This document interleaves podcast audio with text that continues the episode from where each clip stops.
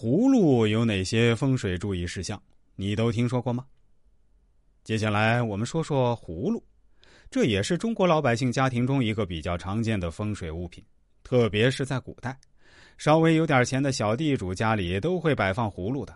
我们大家也看过电视剧《济公》，里面的济公手里就拿着一个葫芦。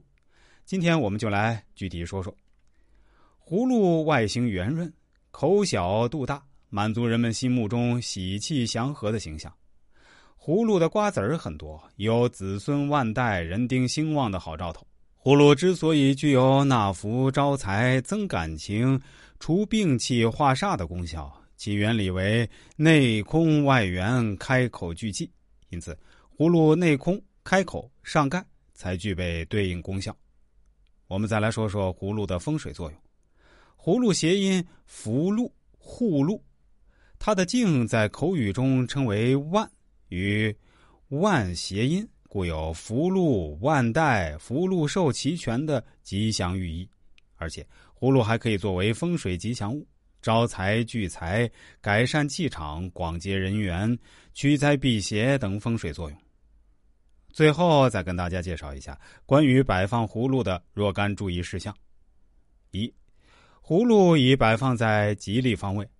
如果葫芦摆放在财位、官位等吉利的方位，有利于生发吉利方位的祥瑞之气，营造出祥瑞的气场。第二，葫芦已摆放在凶位，摆放在凶煞方位的葫芦，则可将凶煞收纳，使之不能产生不利影响。第三，葫芦适宜悬挂在需要化煞的地方，葫芦悬挂在需要化煞的地方，便可以将煞气。缓解、化解、改善周围的气场。其实，风水吉祥物中很多是可以放在家居中的。每一种吉祥物都有自己不同的用处，因此，我们懂得风水吉祥物的同时，对于风水吉祥物怎么摆放也是要多多的了解。因为风水摆放位置是会影响我们的运势，只有正确的摆放才能够给我们带来好的运势。